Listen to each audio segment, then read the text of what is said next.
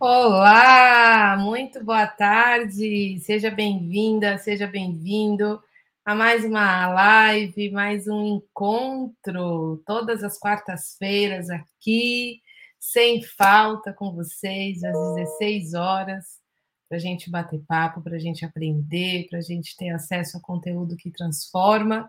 E é uma alegria imensa estar aqui com vocês, podendo trazer mais uma reflexão, mais um encontro, onde a gente possa nominar, né, trazer é, sentido, significado para desafios, dores, é, questões que vivemos e que enfrentaremos, né? Porque, como profissionais da área do desenvolvimento humano, aquilo que a gente vive dentro também vai nos visitar fora nos conflitos que veremos no, na narrativa, na fala dos nossos clientes, dos nossos alunos.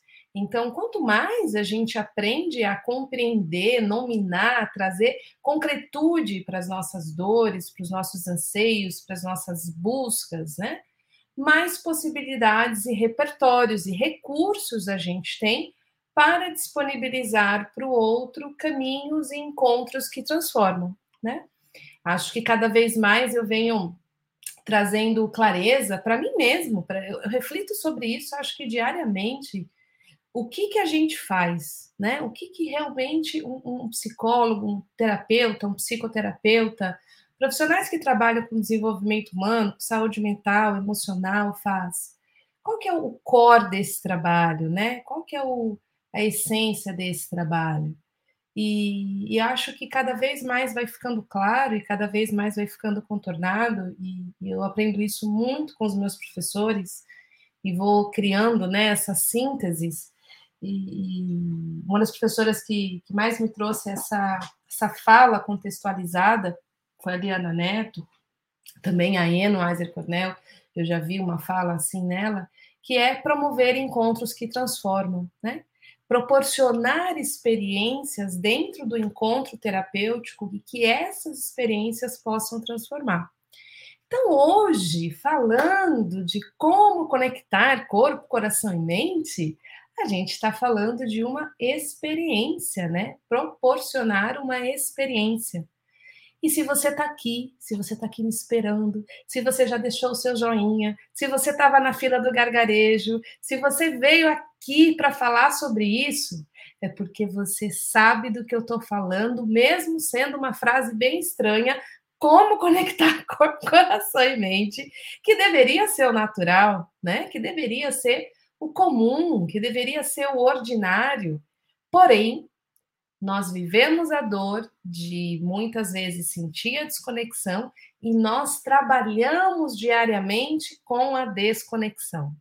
Então, quanto mais palavras, quanto mais repertórios, quanto mais enredos, quanto mais caminhos, recursos e capacidade de proporcionar experiências que gerem a conexão, melhor vai ser para todos nós, especialmente no que se refere a gente sentir o senso de integridade roubada, né, da nossa existência.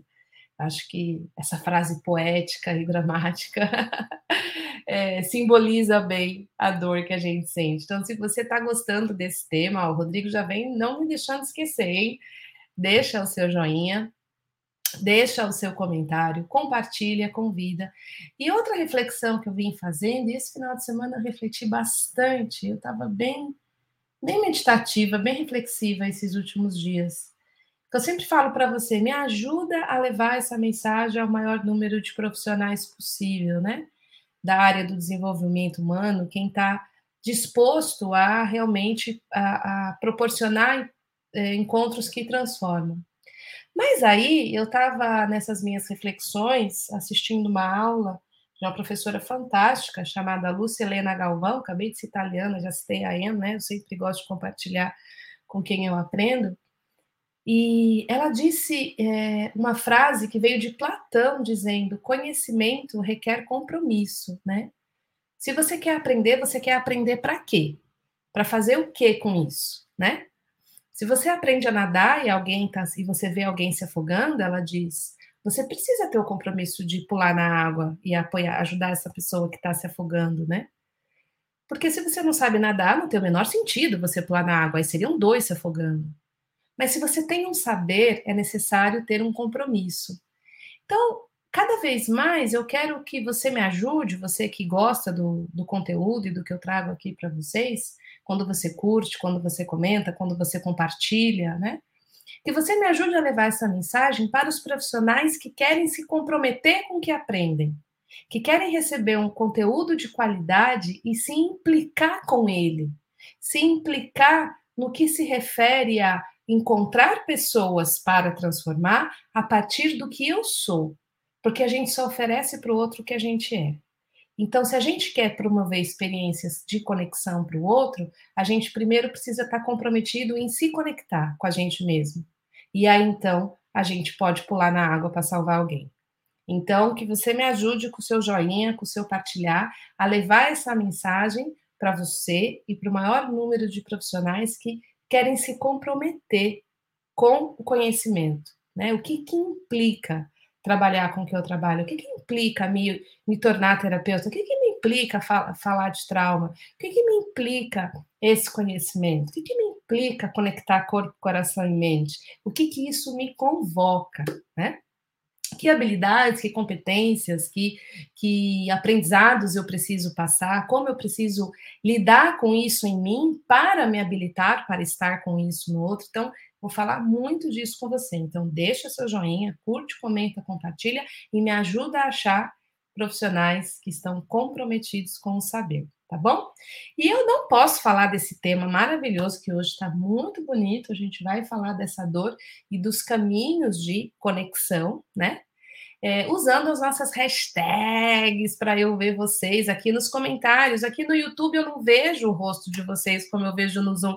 Aliás, por falar em Zoom, hoje de manhã eu dei a primeira mentoria para a turma de focalização que acabou de entrar no navio do, do mar interior. A gente acabou de começar a nossa navegação e foi uma delícia.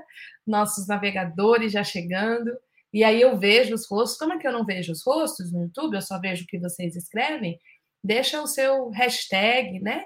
se você está aqui pela primeira vez, se você já é aluna, aluno, se você é fila do gargarejo, fila do gargarejo é quem chega aqui cedinho, antes da hora, para pegar aí as primeiras, as primeiras cadeiras do nosso encontro aqui, da nossa roda de, de conhecimento, e assim eu posso ver um pouquinho mais você e, e enfim, honrar a sua presença, agradecer a sua presença e, quem sabe, te entregar o que você veio buscar e a fotinho da turma linda de hoje. Novos lindos navegadores iniciando a jornada. Foi muito bonito o nosso encontro e quantos rostinhos lindos, né? Que eu não vejo aqui no YouTube. Então, coloca a tua hashtag que eu vejo você. Quero dar boa tarde para Dona Maria Digna. Dona Maria Digna é a campeã nossa aqui da fila do gargarejo, 2h37. Marisa Araújo, 3h17. Rita Adelina, 3h33. Boa tarde, sempre uma delícia participar. Que legal, querida. Fico muito feliz. Ana Cristina, 3h39. Cada dia você me surpreende trazendo conteúdos riquíssimos que contribuem com o nosso crescimento pessoal e profissional. Fico muito feliz, querida. Muito obrigada. Soninha, hashtag sendo aluna de novo. Soninha fez todas as jornadas aqui comigo, focalização, terapeuta de si, está agora no psicotrauma, enfim, a gente está aí. É assistente da formação, estava hoje na aula, muito legal. Eleonora, 3,53. Odete estreando, agora hashtag aluna nova, né, Odete? Já era terapeuta de si, agora focalização. Que gostoso, que gostoso. Foi maravilhoso pisar com as pontas do pé na água. Estou pronta para navegar, muito linda. Lia Montanini, 3,59. Rejane, aluna do terapeuta de si, Rejane. 3,59 também, fila do gargarejo. E Virgínia, hashtag sou aluno 41. Verônica, aluna do terapeuta de si. Maria Isabel, hashtag aluna. Rosa Miranda, Francisca Soares, boa tarde. Verônica Brussa, turma do gargarejo, chega cedinho, né, Verônica? Daiane Almeida, Francisco Moretti, Maria de Fátima, o que, que é Maria de Fátima escreveu? Sou de Salvador, Bahia, oh, que delícia! Integrando hoje o grupo de focalização. Gostei muito do workshop, já tinha ótimas referências através do Fábio. Que bom, querida, que delícia te receber. Maria Cristina, boa tarde. Ana Paula, hashtag aluna, também aluna, assistente, estava de manhã com a gente.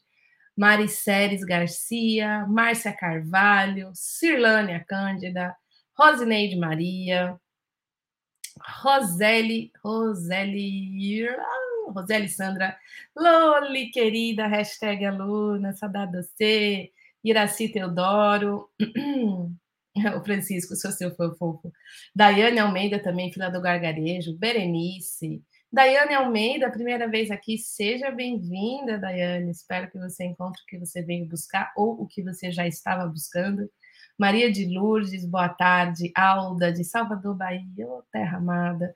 Lucimar, boa tarde. Fátima Vieira, aluna do Terapeuta de Si. Lucimar também, aluna do Terapeuta de Si. Boa tarde para todo mundo, né? Sejam muito bem-vindas, sejam muito bem-vindos. Vamos então falar dessa questão da conexão corpo, coração e mente e é bem interessante, volto a observar este dado. Como assim eu vejo uma palestra, uma aula, uma live com um título desse e eu paro para assistir? Eu gostaria que vocês pausassem e observassem isso. Enquanto isso, eu vou dar boa tarde para a Valquíria, para a Arlinda e para a Nájila, para a Valquíria lá de Pernambuco, boa tarde. Para e observa é uma frase estranha. É uma frase que não deveria ser entendível, né? E ao mesmo tempo, a gente se atrai por esse tema. É como se de alguma maneira essa frase traduzisse algo que a gente vive. E se a gente vive e dentro dessa frase tem uma proposta de solução, que é como fazer tal coisa, né? Eu não estou dizendo é como conectar coisas distantes de você, né? Como conectar corpo, coração e mente, né? E você possivelmente se se atrai por esse tema, se busca isso, aprender isso, do, como essa moça está falando disso, eu preciso saber isso, eu posso dizer que de alguma maneira você vive o seu, o seu oposto. Você sente uma desconexão. Você sente que de alguma maneira a sua mente, o seu coração e o seu corpo não estão trabalhando juntos. Senão, você não se atrairia por isso. Você não teria interesse em parar para ouvir. Você não viria aqui falar sobre isso, certo? Se você, se eu visse escrito uma palestra, ah, como conectar, é, sei lá, computador, televisão e rádio, eu ia passar batido, porque essa solução não me interessa. Eu não preciso aprender isso. Ah, para que eu vou querer saber isso? Mas a partir do momento que eu paro, me organizo, entendo a mensagem, eu, eu, de alguma maneira eu preciso aprender isso, isso implicitamente está dizendo que eu sinto a desconexão. E se eu sinto a desconexão, existe uma ruptura entre essas instâncias existe uma divisão entre essas instâncias. E é muito difícil que exista ruptura e divisão sem uma briga, sem uma ferida, sem algo que fez a ruptura acontecer. Né? Então, se você fala assim, ah, eu não falo mais com fulano, eu não tenho mais contato com fulano, eu não quero mais saber da existência do fulano ou da fulana, significa que você quer distância, ruptura separação em relação a essa pessoa. E se você tem esse sentimento que você quer essa distância, significa que houve uma ferida, houve um machucado, houve algo, algum evento que fez com que essa distância acontecesse. E você não tem conexão com essa pessoa, você não tem ligação. Porque as pessoas que a gente quer por perto, as pessoas que a gente quer ter contato, as pessoas que a gente quer saber e quer deixar saber sobre nós, essas pessoas a gente se sente conectado, a gente se sente próximo, a gente se sente ligado. Então, as pessoas que nos são mais queridas, o que, que a gente fala? Ah, eu sou muito ligada à minha mãe, eu sou muito ligada ao meu filho, eu sou muito ligada à Maria, minha amiga da quinta série. Nossa, a gente tem uma conexão assim que eu, eu penso, ela sente lá de onde ela tá. Não é isso que a gente fala? Então, esses símbolos de conexão, de ligação, de desconexão, de distância, eles revelam, eles informam a respeito de como está acontecendo um relacionamento. Um relacionamento. Então, eu gostaria que a gente juntasse um pouquinho os pontos aqui do que eu estou falando. Você parou para me ouvir falar sobre como conectar corpo, coração e mente. Eu estou pedindo para você pausar e prestar atenção. O que em você se atraiu por esse tema? Ponto número um.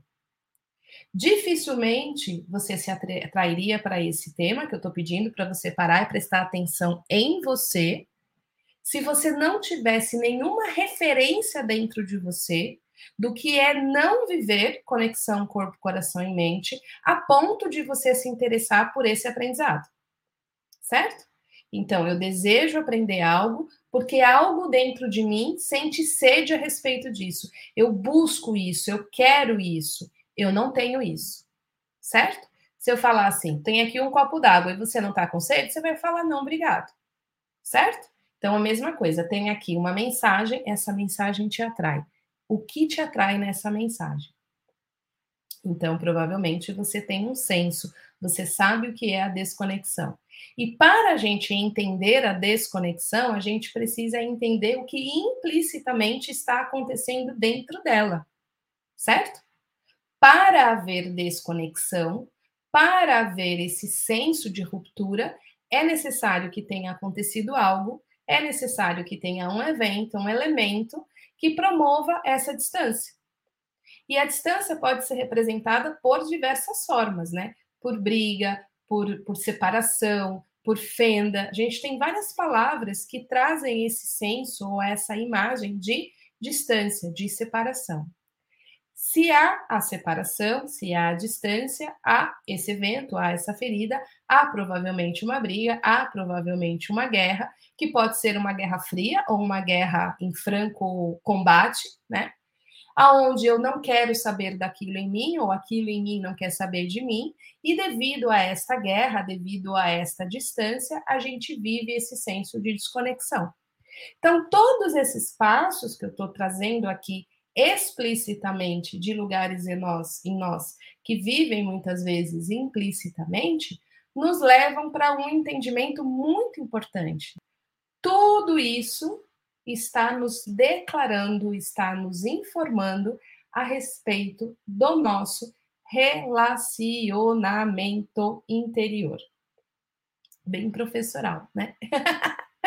então, papel e caneta na mão, relacionamento interior. Quando existe uma briga, como eu disse agora há pouco, ah, eu não quero saber do fulano. Não importa para mim que aconteça com o fulano, eu quero a distância desse fulano. Quero que esse fulano desapareça da face da terra. Não quero saber dele. Estou brigada com ele. A gente está falando de um relacionamento. Pode ser um relacionamento que está machucado, que está ferido, mas é um relacionamento, certo? Do mesmo jeito, quando eu trouxe o exemplo, quando a gente se sente muito ligado a alguém, muito conectado a alguém, muito próximo de alguém, a gente costuma dizer que é muito ligado a essa pessoa, a gente também está falando de relacionamento. Então, toda a nossa seara de pesquisa e compreensão, para que a gente possa então criar soluções e recursos para conectar corpo, coração e mente, implica na palavra relacionamento. Certo? E geralmente essa palavra é muito aplicada para os nossos relacionamentos externos. Tanto que hoje eu estou propositalmente usando exemplos da palavra relacionamento com o que é de fora, relacionamento com a minha mãe, com meu amigo, com meu filho, com meu chefe, com meu cliente, porque a gente geralmente quando pensa em relacionamento, a gente vai, a nossa mente vai trabalhar orientada para os relacionamentos com outras pessoas, né? Mas pouco pouco se fala ou poucos treinos e possibilidades de novos aprendizados e repertórios nos são oferecidos a respeito do relacionamento que temos com a gente. Geralmente, é, é, muito comum, aliás, que o relacionamento que tenhamos com a gente seja um relacionamento muito pobre, muito limitado, ou de autovigia, ou de autocobrança, ou de maus tratos internos, né? E muito pouco habilidade de realmente navegar na diversidade que habita em nós. Então, como a gente tem menos estímulos, menos treinos, menos possibilidades de refletir a respeito do relacionamento aplicado na instância intrapessoal, e muito mais estímulos, aprendizados e, e recursos para os relacionamentos entre as pessoas, né? Os relacionamentos externos, os relacionamentos pessoais que nós temos, nós acabamos desenvolvendo menos capacidade para esse relacionamento intrapessoal e não interpessoal. A gente quer ser muito bom de relacionamento, né? Seja para falar, seja para ser entendido, pelo nosso cliente, pelas outras pessoas à nossa volta, a gente quer ser aceito e tudo mais. Ou seja, a gente quer pertencer ao bando, à nossa comunidade, sem saber, ou talvez não ter recebido devido, o devido destaque que os, agora essa é para anotar com caneta vermelha e depois passar o, o amarelinho lá, o marca-texto.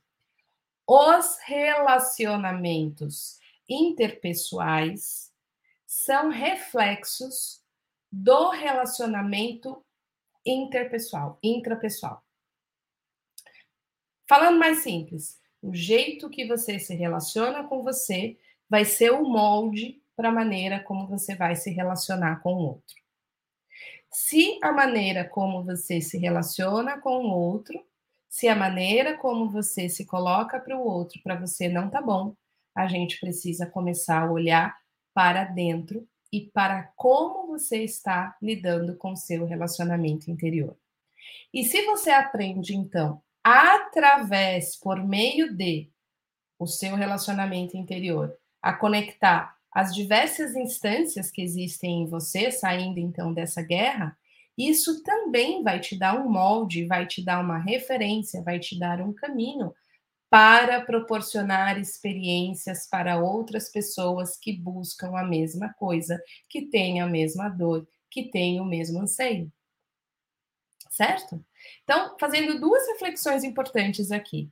Quando a gente trabalha com autoconhecimento, ou desenvolvimento humano, saúde emocional, saúde mental, necessariamente a gente vai passar pelo tema do que as pessoas chamam de autoestima.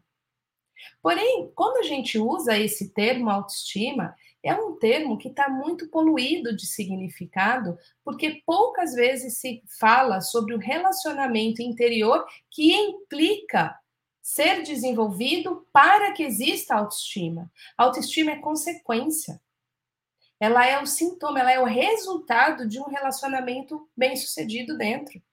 Do mesmo jeito que a gente olha para um casal e fala, nossa, eles são tão fofos, eles se amam tanto, ai que lindo. Esse sintoma, né, essa aparência é resultado de um relacionamento. A autoestima ela é consequência. Ela, ela aparece devido a um relacionamento. Mas como desenvolver esse relacionamento? Ninguém ensina. Só diz assim para você. Você tem que ter autoestima. e aí, de repente, você aprendeu assim, aí sabe o que você faz com o seu cliente? Você vira para o seu cliente e fala assim: você tem que ter autoestima. Aí o seu cliente pensa: ok, e como eu faço isso? Porque não adianta eu saber o que eu tenho que fazer. Eu preciso que alguém me diga, me mostre, me dê os passos de como fazer isso. Conectar corpo, coração e mente é resultado de um relacionamento interior, é resultado de uma vivência diária de como você lida com você. E essa lógica e essa inversão de lógica, né, que a gente que eu estou propondo aqui para você, antes de você pensar nos seus relacionamentos externos, é importante que você observe como está dentro essa divisão ou essa maneira como você trata a si mesmo, que está implícita na sua busca de tentar aprender a conectar corpo, coração e mente, né? Está está subjacente a essa, essa busca que te moveu a vir, a vir aqui parar e ouvir é, sobre isso. Isso também vai implicar na maneira como você vai perceber esse mesmo anseio, essa mesma queixa, essa mesma dor no teu cliente. E quanto menos você é, tiver essa referência de você, menos você vai ter referência em relação ao outro. Então, de novo, não adianta aprender só técnica, não adianta a gente aprender como a gente maneja lá o outro. Isso é muito raso, isso é muito pouco, perto do que se torna o nosso trabalho quando a gente sabe navegar no mundo interno, no seu mundo interno. Isso é sempre sobre você, sobre lidar como você sente, como você se recebe, como você se olha, porque é tão interessante isso.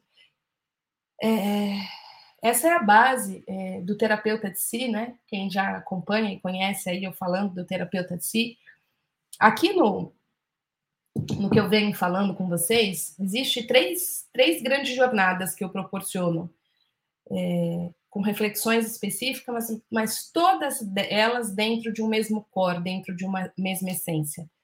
Trabalhar com saúde emocional, mental, autoconhecimento, autodesenvolvimento significa promover encontros que transformam, significa proporcionar experiências. E essas experiências, elas nascem das nossas experiências, das nossas navegações, da nossa capacidade de lidar com o que há dentro.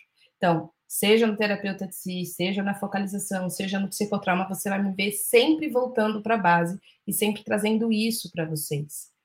Mas mais do que trazer isso dentro das jornadas, que são métodos, processos, caminhos para que você possa ir desenvolvendo essa habilidade, eu preciso que você entenda a essência disso. Eu preciso que você saque como isso funciona em você. E como muitas vezes você acaba invertendo a lógica para chegar nesse resultado. E quer ver como você faz isso? Vou te contar. Você sente a desconexão que te fez vir aqui e aprender sobre isso. Como conectar corpo, coração e mente. Tem um senso que parece que você está em guerra com o que você sente, em relação às suas dores, em relação às suas emoções, em relação a essas suas angústias. E aí o que você faz? Você procura talvez ser a pessoa perfeita, o profissional perfeito, alta performance, pressiona pra caramba, se bate pra caramba. Para quê? Para que se eu for aceito, se todo mundo olhar para mim e ver eu tô fazendo uma coisa legal, aí então isso aqui que eu sinto vai ser amenizado, porque eu vou deixar de ser essa pessoa que sente isso, que sente aquilo, sente aquilo outro. Ou seja, busca a solução na relação externa para amenizar a dor da relação interna. E a fórmula é exatamente o contrário. E não tem nada de errado de você estar tá fazendo isso. Simplesmente foi assim que você aprendeu. Que eu aprendi. Que a maioria de nós que está aqui aprendeu. Nós aprendemos que para pertencer eu precisaria ser alguma coisa maravilhosa e que longe dessa coisa maravilhosa só me restaria a dor e a solidão. Então eu, eu excluo de mim tudo que é feio, limitado, imperfeito, seja lá o que for, entro numa imensa guerra com tudo isso, tentando amenizar todo esse dilema existencial. Não é à toa, né, que eu falo aqui para vocês do curador ferido, do mito de Kiron, porque é muito difícil que você esteja aqui me ouvindo, ou que você seja profissional dessa área e você não tenha esse dilema existencial. Uma divisão, uma guerra, uma ruptura em relação a si mesmo e a busca incessante por essa resposta, tentando oferecer essa resposta para o outro, né? para a comunidade, para poder viver o senso de pertencimento que só existe na gente. Porque quando a gente se recebe, aí então a gente sente que a gente pertence. Né? Quando a gente se recebe por inteiro, quando a gente recebe todas as nossas partes, todas as nossas perfeições e imperfeições, a nossa luz e a nossa sombra, quando a gente vai saindo dessa guerra que faz com que a gente sinta a desconexão, aí a gente começa a ter um senso de pertencimento. E é desse lugar que a gente consegue sentir que a gente tem uma relação de pertencimento com os demais, e sejam os demais quem forem, né? Pessoas das nossas relações particulares, pessoais, e também das nossas relações profissionais, especialmente com o nosso cliente. Porque se eu sinto que eu estou bem comigo, que eu estou em paz, eu não preciso fazer um atendimento para agradar o meu cliente. Eu não preciso ser governada pela ansiedade por agradar. Se eu sinto confiança no processo de cura que acontece através de um processo e não de milagre onde você aperta botões, né? E não através de é, estalar de dedos, se existe esse senso de segurança, eu transmito isso no meu olhar, eu transmito isso nas escolhas de manejo clínico que eu faço, eu transmito isso no meu senso de conexão com o outro. Né? E aí a gente começa a gerar um ambiente relacional onde é possível que os manejos clínicos possam produzir efeitos. Mas se isso não está aqui dentro, se eu ainda estou preocupada se, eu, se vou ser aprovada ou desaprovada, é muito difícil fazer isso, porque o que nos governa é o medo, o que nos governa é a ansiedade, o que nos governa é a ansiedade por agradar, né? O que nos governa são os nossos fantasmas, que estão aí gritando através de sintomas, através de dores, pela nossa atenção, por serem ouvidos.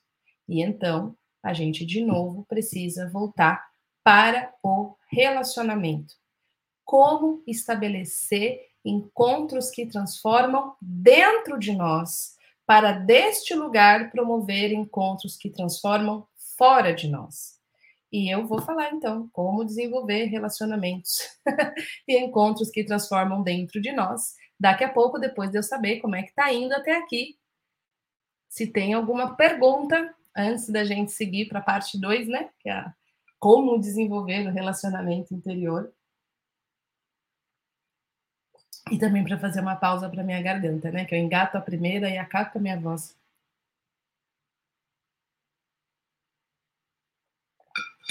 O que me atraiu, desejo de querer viver essa harmonia, coerência de sentimentos, como você fala, acho que esse é o caminho da focalização. É o caminho do relacionamento interior, né, Maria? E se você tem esse desejo, esse lugar de você que deseja, experimenta algo diferente disso, né? Então, esse lugar que busca isso está te dizendo que experimenta a, a possível desarmonia e a incoerência de sentimentos e por isso ele quer o seu oposto. Então, cada cantinho de nós, por mais desconfortável que seja às vezes, né, que anseiam por coisas, eles desejam o melhor para nós, né? Então, de algum jeito, dentro de você existe uma sabedoria desse lugar que sabe que existe e que é possível viver nessa harmonia e nessa coerência de sentimentos. E tá aí te provocando a cada vez mais buscar isso para você. Muito legal. Muito legal. Que mais? Como lidar com as nossas emoções? Existem diversas maneiras, né, Alda? Algumas você já lida.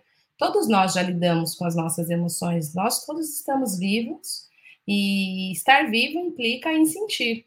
Sentir alegria, medo, raiva, tristeza, frio, calor, fome, tudo, vontade no banheiro, enfim, o tempo todo a gente está sentindo e as nossas emoções estão aqui, indo e vindo. Algumas delas a gente tem mais dificuldade de permitir que elas simplesmente venham e vão. Algumas delas a gente tem, tem um sentimento meio que de paralisia, como se não fosse possível elas passarem. Então, emoções como medo, que tem todos os seus filhinhos, né? Como ansiedade, insegurança, raiva, que também tem suas filhinhas, como irritação, impaciência, frustração, né? Essas geralmente são as emoções que a gente tem menos facilidade. E mesmo com menos facilidade, a gente lida, né? A gente dá um jeito de atravessar. Às vezes a gente dissocia, a gente se desconecta, a gente se distrai, a gente briga com a gente. Isso tudo são maneiras de lidar. Talvez não sejam as maneiras mais harmônicas e mais gentis, e por isso acabam gerando outras consequências, né? Outros sentimentos difíceis e desagradáveis em relação a gente. Então, a pergunta não está só em como lidar, mas de que maneira você escolhe lidar com elas, né? A gente pode lidar com as nossas emoções através de todas essas maneiras conhecidas que eu citei agora, ou aprender a lidar através de um relacionamento gentil. O que, que é um relacionamento gentil? Como você se relaciona gentilmente com uma pessoa que você ama. Quando essa pessoa está triste, que tipo de companhia você faz para ela? Quando essa pessoa está com raiva, que tipo de acolhimento você oferece para ela? Quando essa pessoa que você ama está com medo, que tipo de companhia você é para essa pessoa? Então, quando você reconhece essas habilidades que você tem para poder acolher qualquer sentimento, qualquer emoção de pessoas que você ama, que lhe são caras, seja seus filhos, seja seu esposo, seja seja quem for, namorado, amigo, amiga, enfim, quem for, do mesmo jeito que você tem qualidades e competências para acolher, acompanhar, fazer companhia para as pessoas que você ama, para ser um recurso de suporte e apoio para que aquela pessoa possa atravessar aquele momento difícil, é assim que a gente aprende a receber a gente. Então, um relacionamento interior começa quando a gente aprende a recepcionar essas pessoinhas internas que carregam as nossas dores, que carregam as nossas emoções mais desafiadoras, com uma qualidade de acolhimento, compaixão e gentileza. Porque essa companhia com essa qualidade é o recurso para que essas emoções possam dar o seu próximo passo, passar e seguir adiante. Que mais? que mais? Tararam, tararam. Rejane, ser perfeita para ser aceita pelos outros. É isso aí. Buscando reconhecimento para sentir-se bem. Uhum. Eu sei que isso pode parecer um pouco duro, e eu li um livro chamado. A, sí... é síndrome? Acho que é a síndrome a primeira palavra. Síndrome da criança bem dotada. Que trata um pouco disso, né? Da gente ter esse, essa necessidade e essa dor, né? E a primeira vez que eu fui tendo contato com esses temas e refletindo, eu sempre falo isso para vocês, eu reflito sobre esse tema de o que é ser profissional dessa área, o que implica ser, como eu me implico com esse conhecimento. Essa é uma pergunta que provavelmente vai me acompanhar até o último dia da minha vida e eu vou ficar aqui buscando trazer traduções e, e caminhos de entender essa essa alquimia, né? Que a gente quer fazer em nós e no outro. É, e eu fui é, compreendendo essa, essa necessidade e essa dor. Porque ninguém que busca ser aceito pelos, outro e, pelos outros e reconhecimento para sentir-se bem faz isso porque não tem o que fazer, faz isso por dor, né? Faz isso porque experimentou rompimento, experimentou desamparo, experimentou rejeição, experimentou é, sensações muito difíceis e muito provavelmente em fase precoce da vida. Então a gente tem duas coisas importantes quando a gente reconhece as coisas difíceis em nós. Primeiro, a gente ter assim uma imensa compaixão pela nossa dor. E segundo, que a consciência não seja o nosso algoz, né? Que a consciência traga a possibilidade de trazer luz para a dor e não mais porrada para a dor e não mais dor para a dor, né? Uma vez que eu sei a fonte da minha dor, então todas essas soluções mirabolantes que eu busco para tentar sanar essa dor não tem sido suficiente. E eu me dou conta, ah, eu estou buscando reconhecimento. E esse primeiro lampejo de consciência me faz entrar em contato com o que me move para isso, que possivelmente é uma ferida é, precoce, uma ferida de relacionamento também. A gente aprende a se relacionar com a gente através dos nossos relacionamentos precoces, né? Então a maioria de nós tem é, carrega é, feridas de vínculo, de apego, então é importante que a gente tenha compaixão para com isso. E aí oferecer companhia, compaixão e gentileza para esses lugares de nós. Esse é o primeiro passo para a gente começar a mudar a história do nosso relacionamento interior, né? A imagem que eu tenho muito bonita, e essa eu comecei a aprender com um cara que, assim, completamente contra-intuitivo, que eu vou dizer, é, ele se chamava Luiz Gaspareto e ele tinha umas sacadas legais, ele tinha, eu li algumas coisas dele muito novinha, comecei a estudar essa, essa coisa de desenvolvimento humano muito novinha. É, eu lembro que eu li O Alquimista, eu tinha nove anos, então, muito novinha. E ele dizia assim: autoestima é o resultado da companhia que você faz para você. É resultado do naquela situação ou naquela vivência onde está acontecendo o seu pior, você é para você o seu melhor. E, e, eu acho que é isso que a gente vê nas relações é, de muito amor, né? Aquela, aquele ser, aquela, aquele, aquele bebezinho que acorda pela sétima vez à noite e você, por amor, levanta porque ele precisa de você, ou seja, você tem a qualidade de companhia que aquele ser precisa.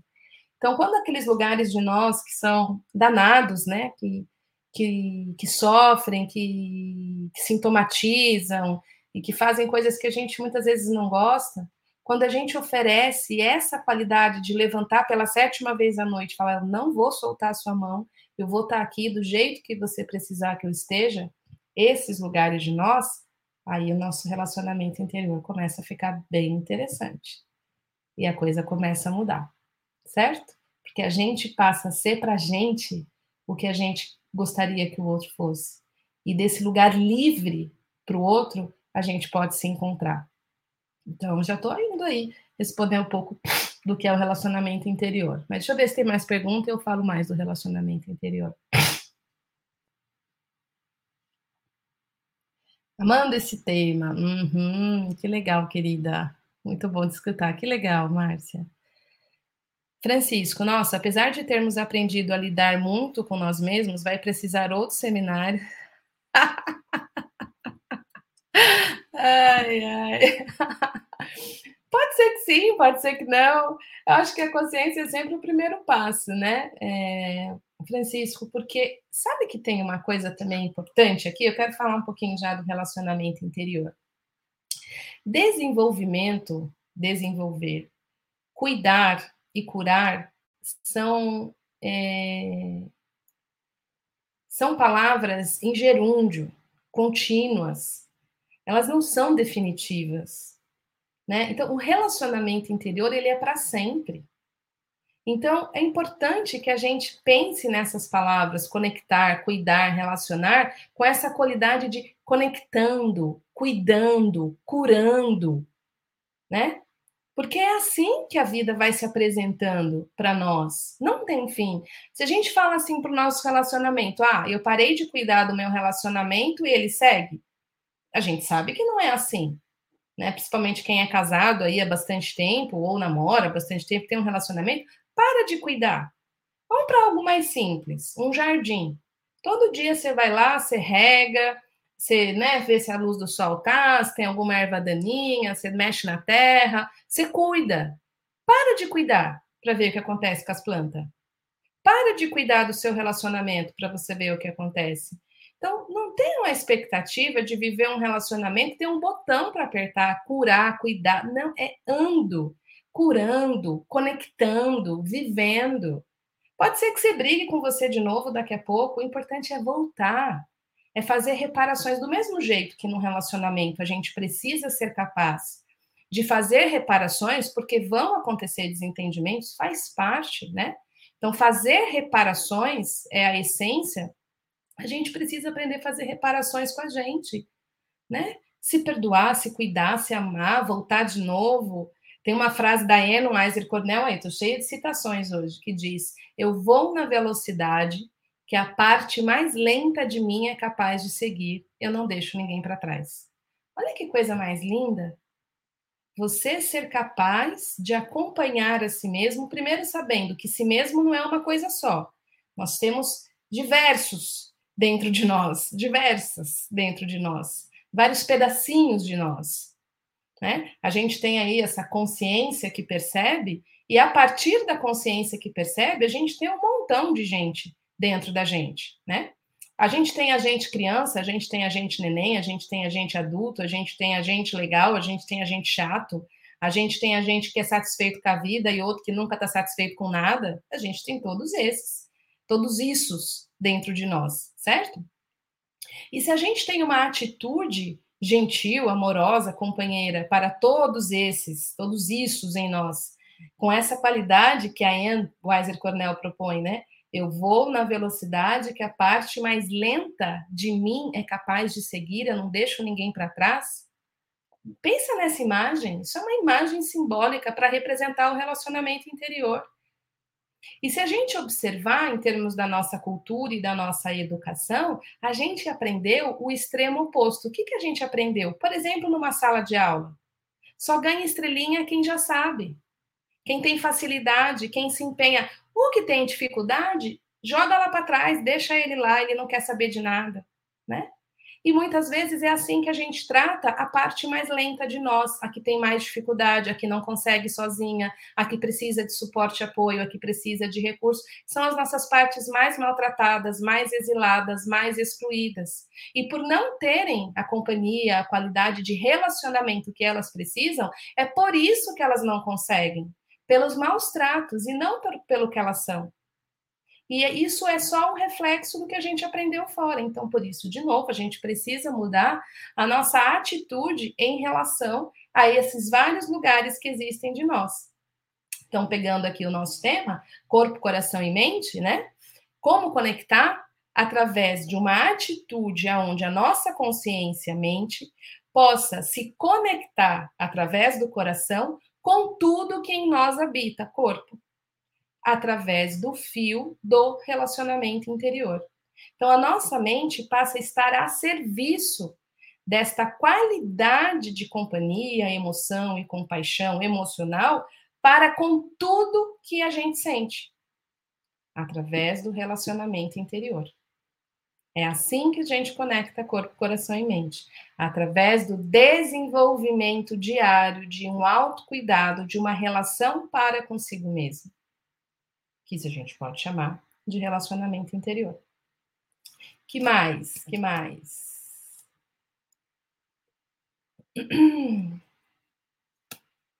Nájila, como perdoar uma pessoa que me magoou muito e que eu sempre tentei acolher? Essa pessoa que parece sofrer de transtorno, que ora me aceita, ora quer ser o que sou.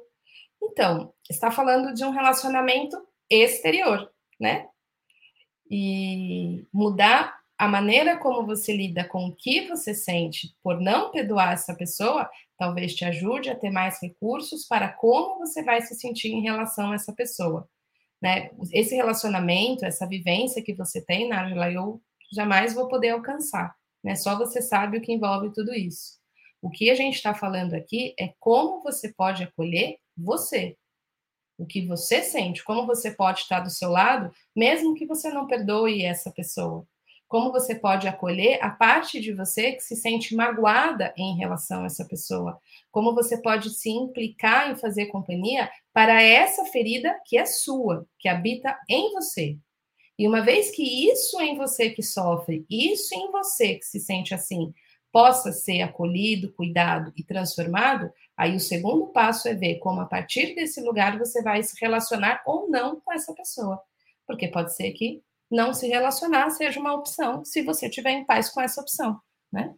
Então, é uma mudança de fórmula. Percebe como rápido a gente vai para a pergunta sobre o outro, sem nem ter, sem olhar para isso que eu estou dizendo, que é como eu me sinto. Quem é essa em mim que está magoada? Algo em mim está magoado com aquela pessoa. Como eu posso fazer companhia para isso em mim que se sente assim? Isso seria o relacionamento intrapessoal, independente da pessoa. Certo? Muito bem, muito bem. Estamos caminhando para o final. O que fazer para colocar limites ao relacionamento? Se você está se referindo aos relacionamentos exteriores, Lia, você vai precisar primeiro descobrir os seus limites, né? Porque a gente só consegue colocar limite fora se a gente descobrir os nossos limites dentro.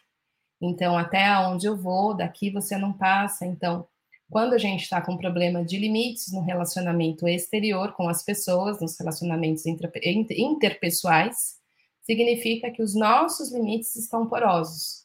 Então, é preciso restaurar os nossos limites internos, as nossas fronteiras, nosso senso de integridade, de habitar no corpo, para desse lugar a gente poder encontrar com o outro. Só é possível encontrar com o outro onde tem fronteira. Então, limites tem a ver com o nosso relacionamento interior também, curar o que em nós se sente sem condição de, de saber, né, aonde é o limite para que a gente possa se encontrar, né? Então, de novo, relacionamento interior. É, esta tua busca incessante, teus exemplos são inspiradores. Legal, Neide, fico feliz. Fico feliz se vai formando imagens para vocês que vão ficando claro, né, como passos para que a gente possa realmente pegar conceitos e mensagens e, e trazer para uma concretude entendível de passos, né? Então, se a gente for pensar em passos de relacionamento interior, primeiro, reconhecer que a gente não é uma coisa só. Eu não sou a Cecília. Eu sou essa consciência que percebe as diversas coisas que se manifestam em mim que recebe o nome de Cecília.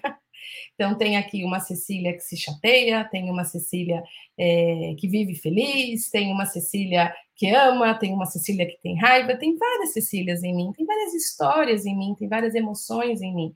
Então, primeiro, essa capacidade de perceber esse universo que existe dentro de nós. Segundo, uma vez percebido isso, desenvolver um olhar gentil para com isso. Como eu posso acolher, acompanhar, fazer companhia de maneira compassiva, gentil e amorosa por cada pedacinho de mim, por cada emoção, por cada sentimento, por cada história, sem precisar ficar brigando comigo, sem precisar ficar dizendo para mim que se eu não for de tal forma, tal coisa vai acontecer. Como é que eu vou aprendendo a ter esse olhar? E aí, o terceiro passo, fazendo para com esses lugares de você o mesmo que você faria por uma pessoa amada. Então, por exemplo, essa qualidade que eu dei com o filho, né, com aquela criança que você amou, seu filho, sua sobrinha, enfim, aquele ser que ele, para você olha para ele e ele é perfeito do jeito que é nos seus olhos. Essa qualidade você conhece ela, você tem ela, você direciona para esses pedacinhos de você. É desse lugar que nasce o relacionamento interior. E do mesmo jeito que se você cultivar uma plantinha, mesmo enquanto ela está lá debaixo da terra, você nem vê ela, mas ela está lá, mesmo que você não a veja. E você cuida da terra, e você cuida da luminosidade, você rega, você cuida dela, ela vai crescer, ela vai se desenvolver e ela vai se fortalecer. Relacionamento interior, a mesma coisa. Se você cultiva esses passos diariamente, cada vez que você faz companhia para um sentimento seu, para uma emoção sua, para uma sensação sua, você oferece a si mesmo essa qualidade, mesmo que no início você não veja, assim como uma semente, isso vai se fortalecer, vai crescer, vai se desenvolver e vai ficar cada vez mais frondoso aí, dando frutos, porque você cultivou cada dia, com cada emoção, com cada sentimento. Certo? Então, e como curar, né? Se você entender, Michele, curar como infinitivo, você vai ter a intenção, você vai ter uma atitude de, de, de uma mudança de estado sem processo, né? Curar o nosso interior é um gerúndio, é um curando, é um processo contínuo. E à medida que uma coisa se cura, a gente tem a oportunidade de enxergar outras, porque nós temos esse paradoxo né, de luz e sombra. Tem muitas coisas em nós, muitas que já estão curadas e que se curaram sem que você fizesse nada, sem que você se desse conta, e outras que vão precisar da sua atenção, e outras que vão precisar do seu cuidado. E a, a, atenção e o cuidado vai ser uma chave importante para que esses lugares de você que vão precisar da sua companhia para dar o seu próximo passo possam dar. Então, por exemplo, é, eu cortei meu dedo esse final de semana. Olha que coisa grande, gente. Foi feio. Brincadeiras à parte, doeu, viu?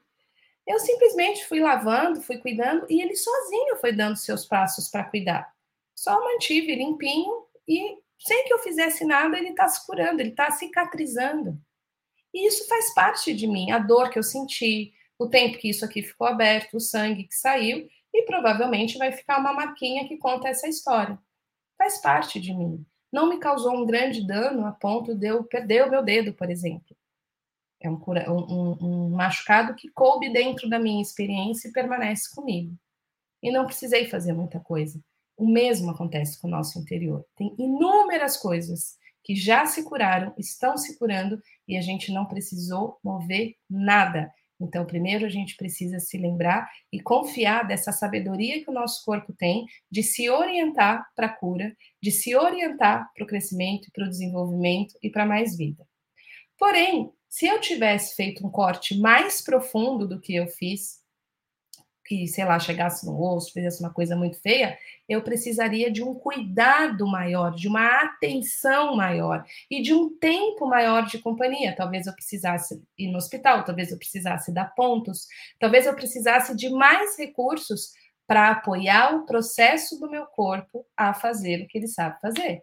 Mesmo com esses recursos, mesmo dando os pontos, mesmo fazendo curativo, mesmo tendo né, os procedimentos necessários, o trabalho continua sendo lá dentro. Ele faz. Eu facilito. Eu, eu promovo o ambiente para que isso aconteça. Então, para curar o nosso interior, nós precisamos cultivar dentro de nós um ambiente nutritivo para que as coisas possam se desenvolver, se curar e se transformar. Então, o que é um ambiente nutritivo no aspecto interior? É um ambiente de compassividade, é um ambiente de, gente, ambiente de gentileza, é um ambiente de escuta, é um ambiente de amorosidade, é um ambiente de sem hostilidades. Se a gente pensar nessa palavra hostil, quando a gente fala aquele ambiente é hostil, e muita essa palavra é usada para a terra, essa palavra é, é usada para qualquer coisa que não que, que não floresce, né? Que não dá, que não, que a vida não segue adiante. Aquele aquele lugar é hostil para a natureza. A vida não segue adiante, é seco, é duro. Um ambiente hostil é um ambiente de guerra é um ambiente de pressão, é um ambiente de só pode de um determinado jeito, onde a gente se aperta, onde é rígido, onde é duro. Então, esse tipo de ambiente interno, ele não tem nutrientes, ele não tem elementos para a vida seguir adiante. Então, se a gente quer que a vida siga adiante, do mesmo jeito que eu cuidei aqui do meu dedinho para ele cicatrizar, eu preciso nutrir o ambiente para que a vida possa ter essa qualidade de abundância de recursos diversos para poder seguir. Então, nutrir um ambiente interno sem hostilidades, nutrir um ambiente interno de compassividade, de gentileza, é o que faz com que esse interior se cure por si mesmo. A gente não tem como curar. Eu não tenho como curar o meu dedo, ele se cura. Eu tenho como oferecer os recursos que ele precisa para facilitar. E é tão interessante que eu também fiquei observando esse dedo aqui, é, onde eu estava, eu estava sem band-aid, estava sem nada para proteger, então eu precisei ficar mais atenta para não ficar esbarrando, para não abrir de novo a ferida, né, que estava cortadinha, então eu lavava. E eu ficava com um senso natural de cuidado, é como se os outros dedos soubessem o que estava acontecendo com esse. Eu sou meu biruta, né? Tudo bem. É como se esses dedos soubessem, e eles mesmos ficavam meio durinhos assim, para não ficar encostando nesse. Falei, gente, como é bonito nosso corpo, né? E agora já está quase fechadinho aqui o corte, porque recebeu o tempo e os cuidados necessários para dar o seu próximo passo. Então, isso é o, relaciona o poder do relacionamento interior que conecta corpo, coração e mente no natural. Quero encerrar a nossa live de hoje dizendo assim: eu escrevi isso para vocês no post e no e-mail. Se você entendeu, quando viu uma frase dessa, né, como conectar corpo, coração e mente, não deveria ser estranho a gente pensar em conectar algo que foi desenhado para viver harmonicamente? Será mesmo que a gente precisa viver brigando corpo, coração e mente? Será que não dá mais trabalho? Então, esse meu dedo, se eu não atrapalhar ele, ele vai até o final. Vai cicatrizar, vai ficar bonitinho aqui uma marca. O que, que é não atrapalhar? Não arrancar a casquinha antes da hora, não ficar cutucando, né? Não ficar machucando ele de novo. Oferecer a pausa, o tempo necessário para ele dar o seu próximo passo. Gentilmente, compassivamente.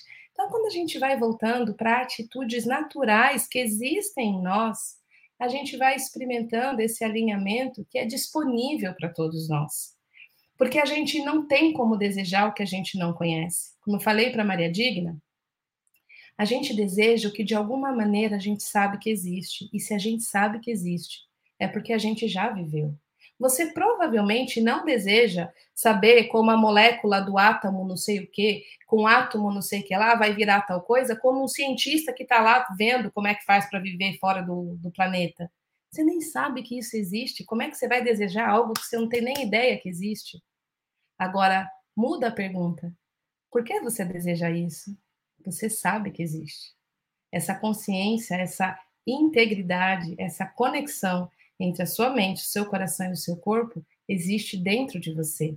e talvez a única coisa que você esteja buscando é voltar para casa.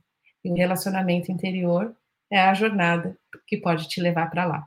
Certo?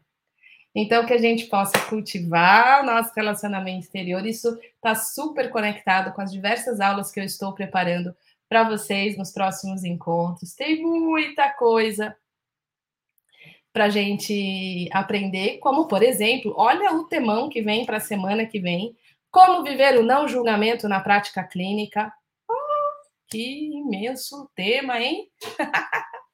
como aterrizar, né? Como transformar em práticas reais, palpáveis, treino de habilidade, essa história de você não pode julgar no atendimento. Ótimo, como eu faço isso? Que a pessoa começa a falar, me vem um monte de opinião na cabeça, não é mesmo? Então, é um super tema.